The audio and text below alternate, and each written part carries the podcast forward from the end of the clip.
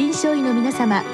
入気の論剤のパイオニア恐林製薬がお招きするドクターサロンにどうぞ。今日はお客様に聖マリアン内科大学代謝内分泌内科主任教授曽根正勝さんをお招きしております。サロンドクターは青い会柏田中病院糖尿病センター長山内俊和さんです。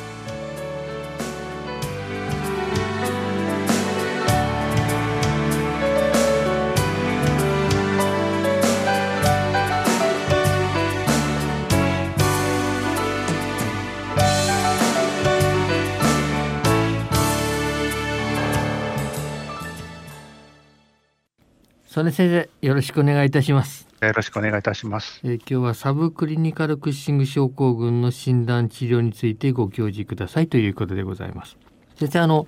原則的にこの症候群サブクリニカルですけれども下垂体腫瘍または副腎の腫瘍これがあるケースということが大前提のようですがこれはこれでよろしいわけでしょうか？はい、まあ、あの必ずしも腫瘍とは特に副腎は限らないんですが、まあ、腫瘍または過形成などで、まあ、あの下垂体なら HTH、副腎ならコルチゾールがあの分泌されているケースということになります。うん、事実分泌ということになりますね。はい下垂体の場合はこれサブクリニカルクッシング病という形になりますか？そうですね、まあ、あの現実的にはただ、副腎性のあのクッシング症候群の方が、あの実際には遭遇されるケースがあの偶発種などで多いんじゃないかといます。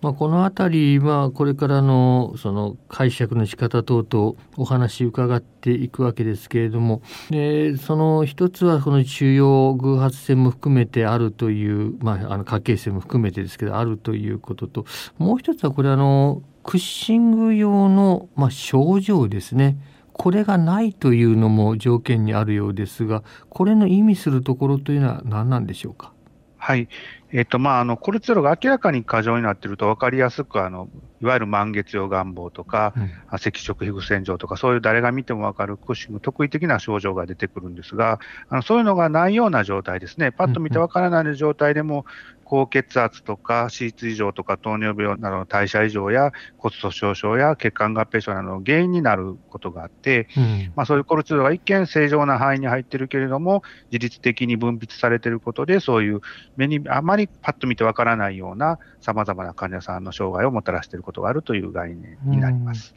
身体所見、体型とはクッシング用ではないとは言っても、この肥満はあってもいいわけですか？あそうですね、この辺のあの身体所見の捉え方っていうのは、なかなか難しくて、どれ以上があの必ずいわゆる特異的所見かっていうのは難しいんですが、あの当然、肥満が来られてる方が多いし、内臓肥満が増える方が多いというふうに言われています。一つには先生、このまあこういったものが出てきた意義としては、まあ、昔からこの副腎の偶発腫瘍ですねこれはまああの画像が出てきてから随分おなじみで、まああのパッと測ったホルモン値異常がなかったらまあこれはほっといていいよって言ってたのが必ずしもそうでもないということが分かってきたというふうにこれも一つ考えてよろしいわけですね。あはい、その通りだと思います。まあ、あのコルチゾールっていうのが、一見数字では正常でも、うん、まあ、先ほど言ったように、高血圧とか、脂質異常とか、まあ、骨が悪く、骨粗鬆症とか、糖尿病とか、そういうものの原因になっていることがあって、まあ、数字上は正常でも、あの勝手にあの副腎から作られたり、下垂体から作られたりすることが、うん、まあ、あのそういう患者さんにとって健康障害をもたらしていることがあるというのが分かってきたということになるかと思います。あとまあこのクッシング症候群自体ですね。我々あの昔からこれ疑う症例随分あったんですけどなかなかこれクッシング症候群って診断がつくのに至らないケースが多かったわけですけれどもこのあのサブクリニカルという概念が出てきたということでまあこれはそういったあたりの中途半端だった患者さんですねこういった方々も、まあ、かなり具体的な治療方向に進むことができるようになったとこれも大きな意義と考えてよろしいわけでしょうね。はいそうだと思いますあのやっぱり手術をするかどうかっていうところ、まあ、手術して患者さんにとってプラスがなるのか、プラスにならないのかというところの判断を、まあ、きっちりしてあげることが重要かと思います。ということで、まあ、診断ですが、まあ、詳しいこれ診断基準は現在、まあ、ネットの方でも出ておりますので、まあ、そちら参照していただくということでいいわけですけれども、これ先生、あの、リスナーの先生方、必ずしも専門医ではない、まあ、あの大学病院のようにですね非常にあの24時間蓄尿とかなんとかっていったコルチゾールの測定といったものもちょっと実際にはなかなか難しいということもありますので、まあ、あの非専門の先生方でもある程度こうスクリーニングができるというこの前提で少しお話をお伺いしたいわけですけども、まあ、スクリーニングとしてどういったものが妥当と考えられるでしょうか？えっ、と、まあ、あの、まず普通の一般の採血で考えた場合、あの、時間帯の差っていうのは結構大事で、普通の人は朝は HTH コルチゾールが高くて、夜はほとんど出ないっていう形になるんですけれども、うん、あの、副腎性らで下垂体性であれ、夜にコルチゾールが、あの、あまり、ある程度正常値の上の方の高い方の数字があったりすると、やはりおかしいと思ってもらった方がいいのかなと思います。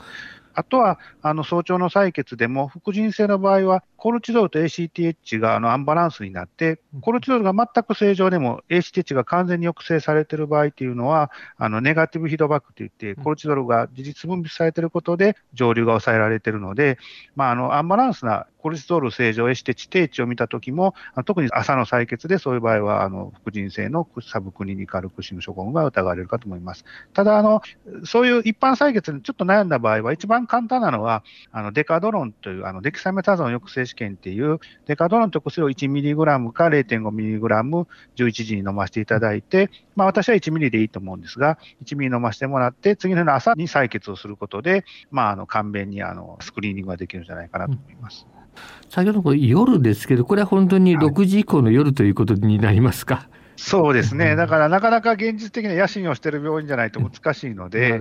まあ、あの海外では唾液のコルチゾールを測ったりするのが診断基準に含まれています。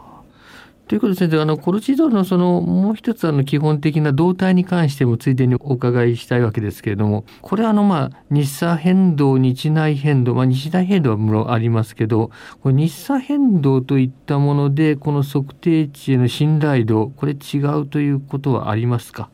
あおっしゃるように、あの下垂体性の場合は、サイクリックと言われるあのクッシング病の中でも、かなりあの周期を持ってホルモンが分泌、エシテッチが分泌されるという病態があるんですが、あの、サブクリニカルに関しては、あまりそこまで神経質に考える必要はないのかなという、それはまあ、あの、明らかなクッシング兆候が周期的に出てくる人で考えたらいいとかなと思います。原則的にはまあ24時間ほとんどこう抑制も受けずにだーっとこう出てきているという状態が想定されているわけですね。そうですね。あのサブクリニカルに関しては副腎性が多くて、その場合はそういうケースが多いというふうに考えられます。あの概念に関してもう一度お伺いしたいわけですけどサブクリニカルクッシング症候群これあのまあ糖尿病などでもこれ境界型というのがあるわけですけどもこれ先生方はこのサブクリニカルに関してこれクッシングの未病の状態と考えられていらっしゃるかそれとも別の疾患概念だと考えられていらっしゃいますか？とても重要なところで、あのそれは未病の状態というよりは別の疾患概念というふうに考えられているかと思います。というのは、サブクリニカルクッシング症候群の人の方が、普通のはっきりしたクッシング症候群の人よりも平均年齢が高いということも知られてますし、またサブクリニカルクッシング症候群の人を観察していても、まあ、あのごく一部を除いておくと、あのオバートというか、まあ、はっきりしたクッシング症候群にならない方が多くて、であの昔はプレクリニカルクッシングというふうに呼んでたんですけど、プレは間違ってるんじゃないかということで、サブクリニカルに名前が変わったという経緯があります。前駆症状じゃなくて別の病態というふうに考えております。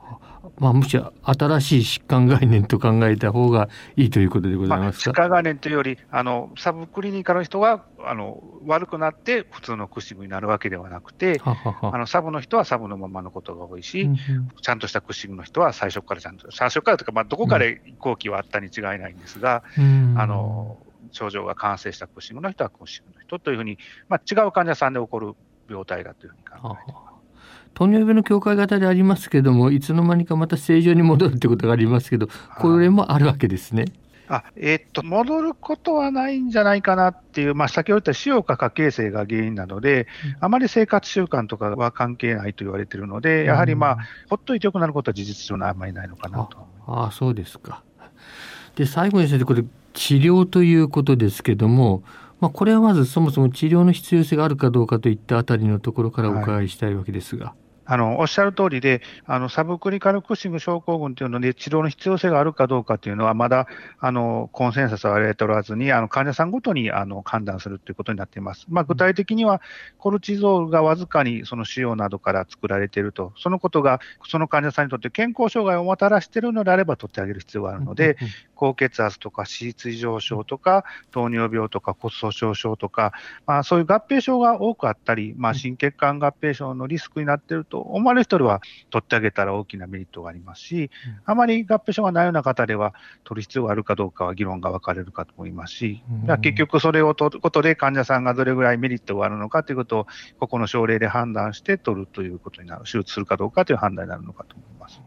言い換えますと先生このこういったケースですね。あの手術をしてその腫瘍を取った場合、まあ、特に我々ちょっと問題なのはこの副腎偶発腫とされているものはこれ比較的よく出てくるわけで、はい、まああの糖尿病の方もスクリーニングでしばしば出てきますけども、これは摘出すると例えば糖尿病、まあ、場合によっては高血圧これ良くなるということはあるわけですね。あはい、もちろんあのサブクリニカルと本当のクッシングだと絶対良くなることが多いんですが、うん、サブクリニカルでもあの経験上、非常に良くなる、糖尿病が良くなったり、高血圧良くなったりする方もいらっしゃいます。結局あの、どれぐらい寄与しているかっていうのを判断するのも、まあ、医師の役目なのかなというふうに思っています、うん、まあ、それは非常に画期的なところもあるような気がいたしますけど、まあ、例えばあの肥満も治るわけでしょうか？肥満に関してもまたが難しいところで、あの実はそうやって手術してもあんまり良くならなかったっていう方もいるし、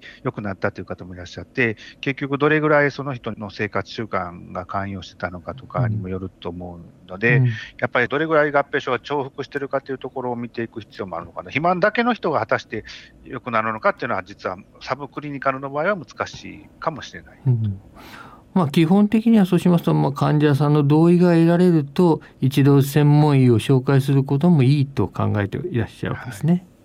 あとは、簡便にスクリーニングするんであれば、あの欧米では腫瘍が見つかった症例では、あの前例1ミリグラム、デキサメタゾン抑制試験はやった方がいいというふうに、あのヨーロッパのエンサットっていうその会などではあの推奨されたりはしています。どうも先生、今日はありがとうございました。ありがとうございました。